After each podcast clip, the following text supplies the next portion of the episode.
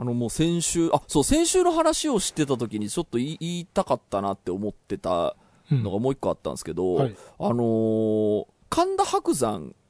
さんいるじゃないですか。はい。あのー講談師の方で、えっ、と、今めちゃめちゃテレビとか、ラジオとかもめちゃくちゃ人気があって、うん。えっ、と、結構もう芸能の人みたいになってるんですけど、あの人がそのテレビに出る理由っていうのは、あの、講談とか落語界を盛り上げたいと。だから、うん、まあ講談を盛り上げたいっていう気持ちで出ていると。だから入り口になればいいなと思っていろいろやっている人で、あ、すごいなと思うんですけど、あのーその方がその得意としてるのって、まあ毒舌的なこと？うん。あの、ラジオで人の悪口とかを言うみたいな、あの、感じなのを本当に売れてもずーっとやってんすよ。はい。あの、で、結構やっぱりその売れるイコールやっぱりその見つかってしまうことなので、その炎上させようと思ったらさせられるでしょ。うし、もちろんそういうネットニュースとかも、あの、やっぱ毎週のようにこう出ちゃうんですって。はい。ちょっと悪口言ったら、この、こんな悪口、だから変に切り取られて、うん。で、それをこう、本人も受けて、なんでこんなこと書きやがってって言って、こう、あの、こう、乱打戦みたいなのになるのをやってるんですけど、なんか、すごいなと思って、あの、とても尊敬しながら見ていると。はい言いますか。まあ、なんかパンクだよね、パンク。うーん。あの、でも、やっぱり、あ私、毎週ラジオ聞いてるんですけど、あの、うん。明らかにあの、撮り方によっては、うん。あの、なんでしょう、え、炎上させようとする人が見つけて、はいはい、これって言って、あの、はいはいはい。炎上させられるようなこととかも別に、まあ言ってるだろうなとは思ったりしてきうん。ながら聞いてるので、で、はい。俺は普通に、あの、なんでしょう、そのリス、あの、毎週聞いてるリスナーだから楽しく聞いてるんですけど、うん。私こんなこと言われて傷つきました、みたいな感じで、で、なんてひどいやつだって言って、その、うんなっちゃうのって、やっぱその、芸能に行けば行くほどリスクが上がってくるでしょうから、うん。その折り合い今どうやってつけてんだろうなっていうのを、すごく思ったりします。すごいなとまあで思う。も有名税として処理してるのかもね。うんすごいなと思って見ています。はい。うっん。ていうのも思ったし、あとそれとごめんなさいね、また別の話だと、はい。あの、この間 YouTube に、えっ、と、とある、えっ、と、まあ、YouTube の結構、あの、メガメディア寄りの、あの、芸能寄りの番組に、あはの、ミュージシャンの人が出てたんですよ。い。うん。で、その、ミュージシャンの人の語り口とかが、僕はあの、その人の別に本心知らないで、音楽しか知らないので、うん。あの、あれなんですけど、すごい、芸能とはこれだ的な感じの、あの、リアクションだったり、喋り口だったりしたんですよ。あのいい子ちゃん。んってこと？そうなんです。優等生っぽい、あの、はい。こう大きめなリアクションと、はいはいとはか、で、俺、すごい嫌で、そういうの見んの。あの、だから、なんか、芸能に行くとみんなこういう風に見られるのかなとか、多分それは正解だと思ってその人もやってるでしょうからうん、それでよ、ね、喜ばせてる人もいるでしょうし、はい。だけど、俺、ただ単にその人の音楽好きで聴いてたけど、うんこれ見た時にすげえ嫌だなって思ああ、なるほど、なるほ思っど。ちゃったことがあって。芸風と合ってないのね。まあ、芸風、芸風をそもそも知らないので、そのアーティストの方のに。ただ音楽だから音楽性と芸風が合ってうない。ーんとね、それもあんまりわかんないです。あの、音楽、音楽性と別に、うん、芸風っていうわけじゃないですけど、単純になんか、あ、すごく芸能っぽいなって思ってすごく僕の、あの、す僕のあの、こう、好きじゃない感じの盛り上げ方をしてるなはいってはいうはい。感じがあって、なんかあれが模範解答なのかって思うと、またちょっとこう、僕距離感、あのね、何も悪くないのに、メガネでは何も悪くないのに、こう、ちょっと、うそうんって思っ。まあだからそれは、その音楽の方のファンだとしたらやっぱり追わないっていうか見ないっていう、んその目を、目耳を閉じる力っていうのはやっぱり。そうね。まあだから、なそう、定期的にその、こう、なんでしょうかね。ああ、やっぱこういうところなんだなっていうのをうん思うことが、まあ毎日のようにあるのでう。ん、常にもう悩み続けて早、もう十何年。なんだろうね、何かある根底にもっと説明できるものがありそうな気がする。あるかもしれないですね。ちょっとそれの言語化をちょっと今度。いや、俺もね、ずーっと実はね、タッチレディオで、チャンスがあればその話をしたいと思いながら実は10年やってるんですけど、未だに言語化できないんですよ。で、やっぱり、あ、これに違和感持ってんの俺だけなんだっていうことにまた悩むし、ああ、なるほど。うん、なんかね、俺だけ、いや、その、なんか、ところどころ俺も分かったんだけど、うんその、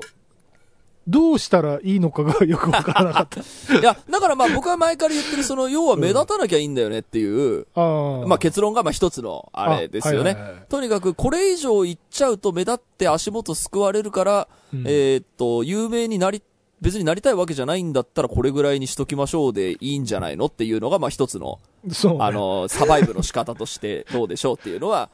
ここぐらいまでは言語化できたんですけどね。あそうねんはい。はい。さあ、今週も始めます。田代智和と、田淵智也のタッチレディオ。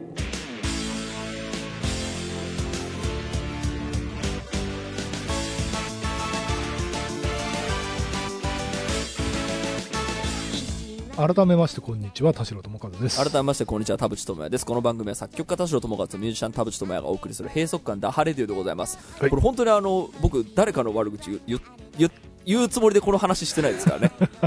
私の中にある違和感の話ね。はいあのだから僕も大人になりますでこれ言えば言うほどなんか嫌な感じ。あ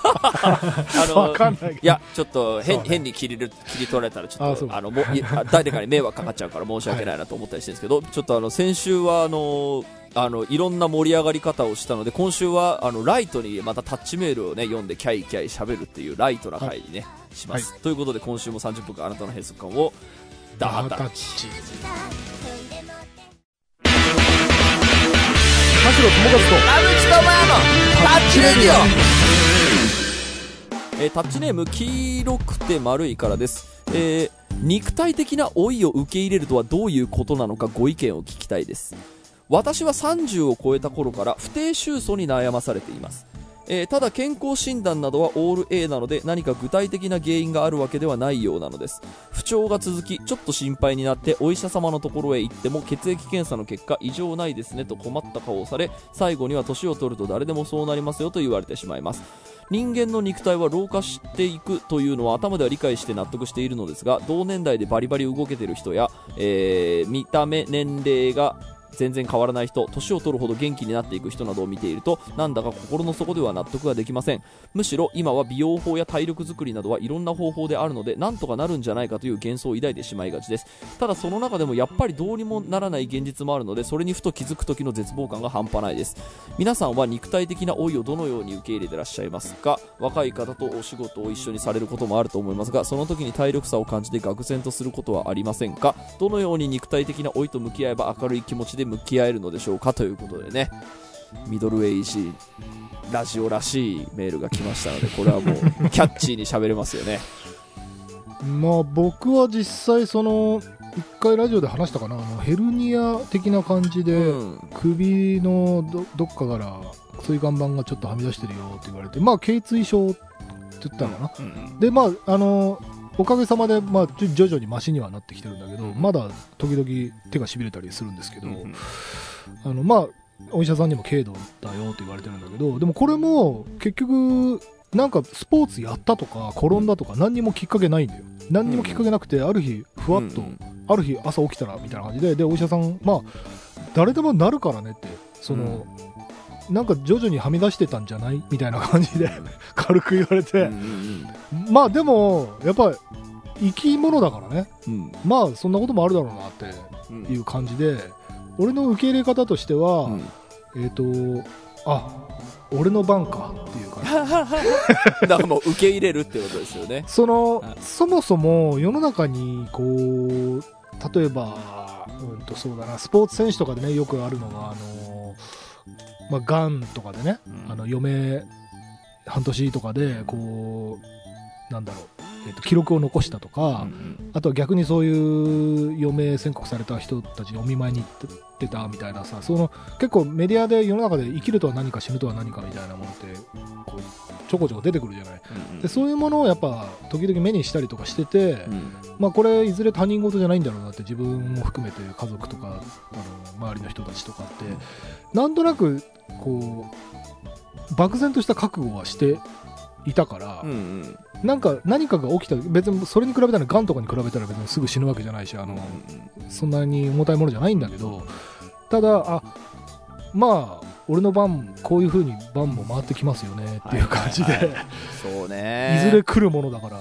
この人のあの不定収素っていうのは、うん。あの知ってます？えっと、原因がはっきりとわからないけど、なんとなく体調が悪いといった状態のことを不定収層うんうんというそうで、うんいやでもあるよ。だから俺もその原因不明の不調で病院行ってあのなんかまあストレスですねとか多分、うんまあ、ちょっといろいろ調べたけどちょっとわかんないから、ね。多分なんかなんかですねみたいなうん。のは俺今までにお医者さんに4回ぐらいは言われたことあるよ。そうっすよね。で、なんでしょう、僕らのそのか作曲家界隈とかだと、まあ、あの、こういうことはよく話に、この年になると出るので、まあ、うんまず自分の体験談で言うと、真っ先に僕は自律神経って言うんですけど、うん自律神経を壊すとこうなるから、心療内科に行った方がいいみたいな。その自律神経とかもなんか曖昧な曖昧だからね。ねそう。だから、あの、大体自律神経なんですよ。僕の、あの、原因。僕のあの、困、困ってる原因、全部自律神経だと思うんで。まあ、っていうのは経験則があって、あと僕は、その年を取るに経てやっぱやってきたのは、これやったら QOL 上がるじゃないかっていうのをうん。信じてすがってやっていくって言って、一個一個検証してった歴史は意外とあって、はい、だから酒に関しても睡眠に関しても、うん。で今だったらその、ね、普通にやってたら膝壊しちゃったで全然治んねえからよし筋肉しかないっつって、うん筋肉ちょっと鍛えてみっかみたいな。で勉強してみるとなるほどこれで頑張ったらクオリティオブライフ上がるかもと思ってなんか考えなきゃいけなくなったタイミングで考えるようになったっていうのがうん。あってうん。睡眠に関してはだからそもそも不眠だしそもそも自律神経がバグってる時はもう全くダメだからうん。あの薬に頼るしかないみたいな時もあったし、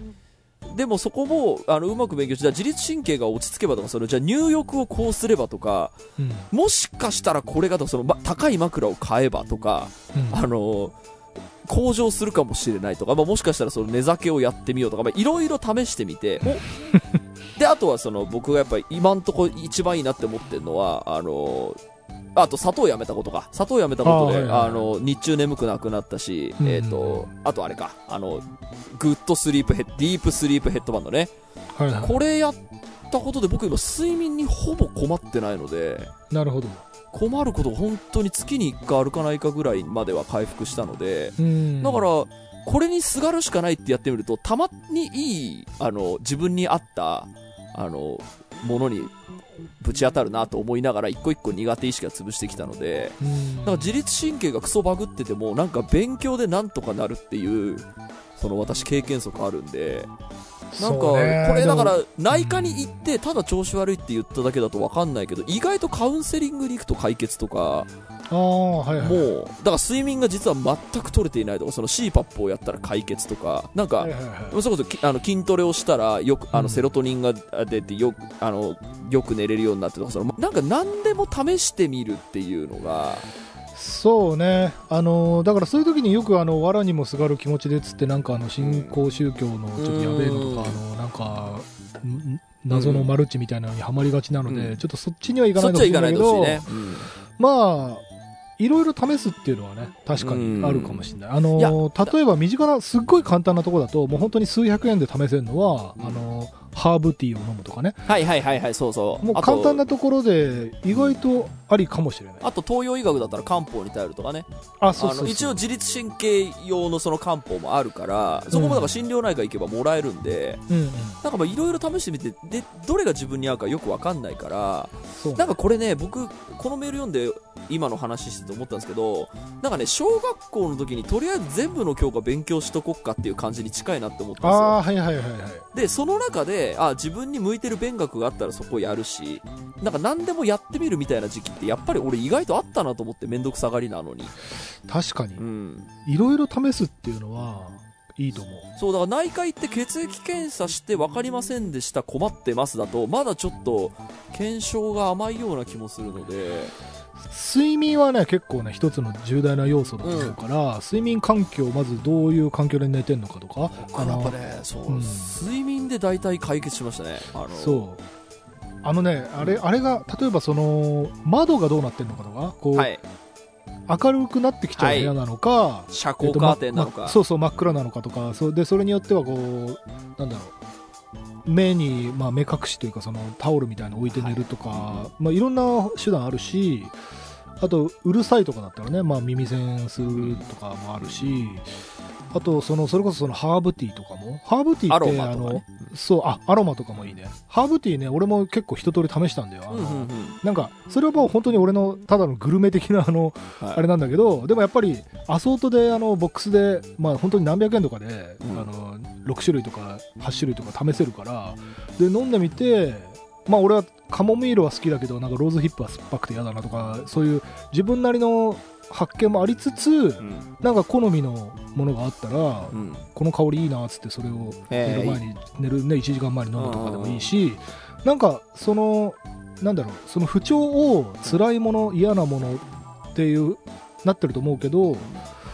これを機にじゃあこれがもし少しでも良くなればいいなって感じで賭けみたいな感じでそうね。なんか試してみるみたいな。やってたら俺もアロマディフューザー。まだ部屋にあるけど。お気に入りの香りとかあった？うんでもなんかその寝るためのアロマをちゅあの集中して買ったので、うんうんでやってみて、まあ、もちろんなんか寝れたような気はするけどなんか毎日セットしてつけてっていうのがそんなにルーティン化しなかったんで。だそこで言うとさあのいや企業の回し物みたいになって申し訳ないけど、ディープスリープヘッドバンド3年続いてるのすごくない？すごいね。すごいと思うよこれ。それは俺すごいと思う。だってめちゃめちゃ寝れるんだもんだって。確かにすごいわ。で本当になんか日中が眠くて困ることなくなったしでそれはすごいね。で睡眠で言うとやっぱね酒とかの付き合い方もあの睡眠と実は結構紐づいてんなっていう感じはあってやっぱりあの飲みすぎると眠りが浅くなってしまい二日酔いになり翌日使い物にならないのでみたいな経験があるので、うん。まあ、これも今もあの失敗を繰り返しながらですけど あのギリギリ眠れあの眠りがあの間違った眠りになってしまう酒の量っていうのもなんとなく俺今気づきつつあるんですよ。はいはいだからそこは少なくともあの明日は何もないから、ね、ここんな世の中じゃなければ友達とどんちゃん朝まで行くぞみたいなうん。時は飲むかもしれないですけどよし翌日仕事があるとか何時に起きなきゃいけないってなった場合はいやここぐらいで止めとこうっていうのは昔より全然できるようになったのでだからそれなは昔はねなんか毎日飲み歩けたらいいなみたいに若い頃は思ってたけど これもなんか趣味の断捨離の話にちょっと近いような気がしていてまあまあそうね。年取ってくると別にその目的は朝まで酒を飲むことではないっていう。そうね。そうそうそう。そのだから酒を飲んで楽しいことを話すとかそのうん。クリエイティブな、あの熱い話をするとか、うん。そういう話だったりあとはまあその、まあ、家で一人でいるんだったらその録画したあの番組とかを見てこう、はい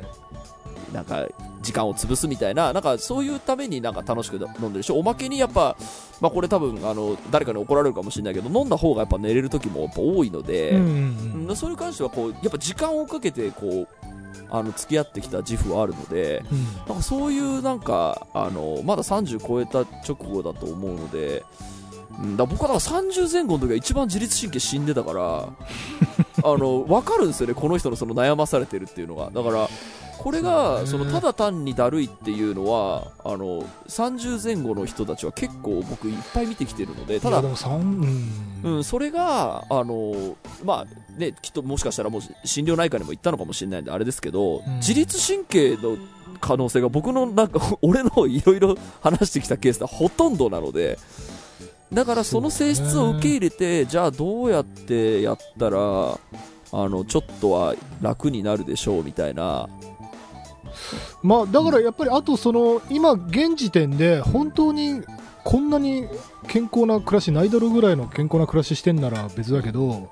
なんかやっぱり思い当たるところあると思うんだよね、うん。その俺がある年に1年で3回あの謎の急性胃腸炎で病院に行った時があるんだけどその時に何にも診断は結局いやストレスじゃないですかとかなんかそのそれこそその自律神経じゃないですかみたいななんか曖昧な。うんうんでもまあ逆にね、がんとかじゃなくてよかったはよかったんだけど、で、その時に、あの、お医者さんに、なんか、肩が凝るような作業とかしてますかとか、あの、規則正しい生活してますかとか、あの、いろいろ質問されたんだけど、うん。全部アウトなわけよ、その、うん。う んなんか、夜中まで作曲してたり、あの、パソコン長時間やるとか、あのギターを弾くとかさ、そんな肩が凝るなんてもうどうしようもないうん。職業病みたいなところで、でもそしたらお医者さんはさ、うーん、それだったらまあ調子悪くなるよねっていう 言われて、結局、なんか原因はあるっていうことであれば、その原因をただまあ仕事の場合は減らせないだろうから、うん少しでも中和するなんか、うん例えば立ち仕事の人だったらなんかもう家帰ったら青竹を10分踏むとかなんかあの 超熱いお湯に浸かるとかはいはあのねい、うん。そのお湯になんか温泉の素を入れるとかさなんかもう地道なこう世の中でこれがいいですよみたいに言われてるものたくさんあるから、うん。本当に数百円からあるから、うん。それを地道にちょっとやっていくっていうのは少しずつ改善するんじゃないかなという気がします。うん。けど、そうね。だからその僕のここ最近の生活でいうとやっぱ最近気づいちゃったんですけど、うん。まあ、病院も含めてその自分に対するメンテのスケジュールが埋まりすぎててでやんなきゃいけねえ筋トレとか その、まあ、リハビリみたいなもんだよね。そうあのベースもやっぱある程度練習しないと当日はあの指動きませんわみたいな、まあまあそれはそうだね。あそれはもちろんそうなんですけどなんかその自分にかけなきゃいけない時間とかがめちゃ増えてきててうんうんでなんかみんなこうやってあの仕事のバランスをこう整えていくんだろうなっていうのをすごく今あのあんま危機か危機感でもないですけど感じていて、うんなんかやっぱりその自分にかける時間がどんどん増えてくるので、えー、と他のところを削らざるを得ないねっていう時に あの何でもかんでも仕事するほどモチベーションが上がらなくなる人って多分いるなって思いながら、まあ時間は有限ですからそう。でこれをどう付き合っていこうかなっていうのはすごく考えていて、うん。だからまあその行ってる病院を1個辞めるとか行ってるメンテを1個辞めるとかかもしれないし、うん。あの仕事をあともうちょっとセーブするかもしれないし、うんなんかそこはなんでしょうね、あの来たるべき時が来たら、だからこの間話した、これも筋トレしなきゃいけない時期来たかみたいなうん。時と同じような感じで、なんかこう本能がこう命令する瞬間が来るような気が。るまあそれが来ない人は多分あのと突然死とかするからね。あそうそうそうそう、うん。だからは、ね、働きすぎもやっぱり良くないでしょううし、ん。あの無理しすぎも良くないでしょうし、なんかそこの瞬間が来た時にちゃんとそれを選べるようにしとこうっていう気持ちはすごいある。その見極めが正確にできればいいけどでもやっぱりだからもう現時点でこれうすうす体に悪いんだろうなって思っている習慣とかうん。あの何か身の回りの身の回りのというか、まあ、自分の悪癖みたいなものがあれば、まあ、やっぱりそこから手をつけるのが早い気がするよ。例えば喫煙とか、そうね。その大酒とか、ん。まあ、あの寝る前にコーヒーガブ飲みしてるとかなんかうん。わかんないけど、うん。なんかそのこれいくこれ世の中的にはいいと言われてないなみたいなものがあれば、うん。うんそこからちょっと手をつけていくのが早い気がしますけど、そうですね。うん。ちょっとね、いろいろあの、ちょっと30超えたタイミングでしょうから、これ今が勉強時ですよ。うん。今からいろいろ試してみて良かったもの悪かったものとか、あと今まで何気なくルーチンでやってるけど、実はそれがダメっていうことがあったりするので、うん。それをこう一個一個検証しながらやっていくのを意外と楽しめたりする私たちみたいな人間がいたので、そうねなんかちょっとそこはね、おすすめしたいと思いますよ。はい、ありがとうございました。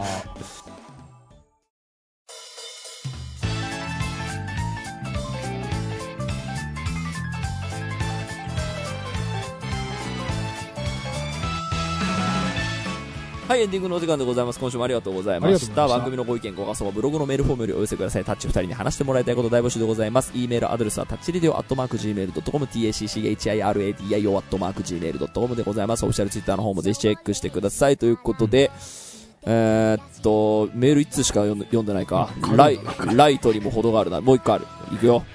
タッチネームロッキーです。最近ジーパンを育て始めました。えー、外で履くメインのジーパンと部屋着のジーパンと常にジーパン生活を送っています。えー、まだ履き始めたばかりなので実感がありませんが生活の癖がそのままジーパンに出ると思うとワクワクです。今後子供ができた時に新しいジーパンを買って育て子供が大きくなった時にこのジーパン君と同じ年齢で一緒に育ったんだよというのが夢です。と数年前に田代さんがジーパン育て始めたと話していたと思うんですが現在どのくらい育っているでしょうかだってああいい感じの色落ちでね育ってますよ。あの育ってんだ。ただねちょっとね股間がねちょっとや破けてきてるからああ破ける破ける。まあそこをねちょっとまあメンテ出そうかなってちょっとまあどうメンテ出そうかなってそのリメイク的にするのかうん。あの補修にするのかちょっと迷ってるところなんだけどでもう一本はまあちょっとあの穴が開いてきたところをこれもなんかそのアイロンワッペン的なもの貼るかあいいですね。なんかその裏当てするかそれとももう破けたままにどんどんダメージにしていくかちょっと迷ってるところであーいいですね。まあ、それもそのなんていうのどう育てるかみたいな迷うのもこう育成芸のあ面白いところ。続いてんだまだ育ち。続いてるね。ジーパンはね基本的にそのよほどのことがない限り捨てないというかなんかこう、うんどんどん育っていくそれなんかジーパン何個か履いてるけど育ててるって感じねえな。え だからさ要はは履いてるってことは俺も育ててるってことでしょ？まあそうだね。うん。あの長い目で見れば。俺育ててんのか？俺一番俺一番人生で長く持ってるジーパン、ん。手元にあるやつだと28年ものがある。おおなるほど。あもうダメージいやもボロボロだけどでもあの結構いい色でうんはい。そのジーパン好きの人が見たらうんこれどこのっすかとか言ってめっちゃ聞いてくる。えあそうなんだ。えすかはこれみたいな。履き続けてればなんかになるかまあそうね。まあ時々履くでもいいんだよ。その、ねあまりボロボロになってくると。なあの自転車乗ってるとね何回直してもね内股が破けるっていう そう。ねデラさんない？ズボンジーパンはいやある破れるあるある自転車のあのあれで出てるそうあれどうどうどう付き合ってますあれ？あれはもう僕はパンツは基本そういう風な使い捨て。安いやつかもう使い捨てかもう自転車用の。あーそうね。のなんかそういう最初からそこが補強されてるやつ。うん。俺あのなんかねズレ防止みたいな、えっと破け防止みたいな、えっとサドルカバーみたいなのがあ実はあって。そんなのあんの？そう。でそれ買ったら確かにじゅあのズボン破れなくなってやったーって思ってずっと使ってたんですけどちょうど昨日、あの僕自転車買い替えたっつったじゃない？うん。で結構パーツとか選んだからさめちゃめちゃなんかお気に入りのサドルつけてかっけーって思ってたんだけど、そこにカバーつけるから、あのあ出せそうあの ダサいのにだ逆戻りなんですけど昨日ちょっとねあの申し訳ないんですけど自転車こいでたらどっかで落としたらしくてうん。あの家に帰ったらそのあの買った俺が気に入ってつけたサドルがあのこんにちはしてて あいいなと思って俺これで乗りたいなと思ってあそうかそうかそうか。かっこいいけどズボンは破れそう。破れる。どうどうすれば だから自転車用のズボンでも自転車用のズボンを俺仕事に行く時に毎回履いて現場で脱いでっていうのちょっと大変だな。そうなあまあ確かにうんはい、っていうような感じで多分あの自転車ユーザーはまず股が破れるっていうのは。えあのなんか変な話さその自転車乗りのそのパンツであのー日常使いしてもかっこいいっていうのは両立しないの。なんか例えばスケーターとかはさファッションとして成立してんじゃない？その自転車乗り用のパンツなんだけど普通にファッションとしても素敵みたいなのは両立しない。まああるんじゃない？ある。どうですか？だからそのお股のところが強化されてるけどかっこいいパンツっていうのは。まあまああのー僕アークテリックスのあのそういうパンツですけどなんか、あのー普通にブルーラグとかあのこあのお店の名前ばっかりですけど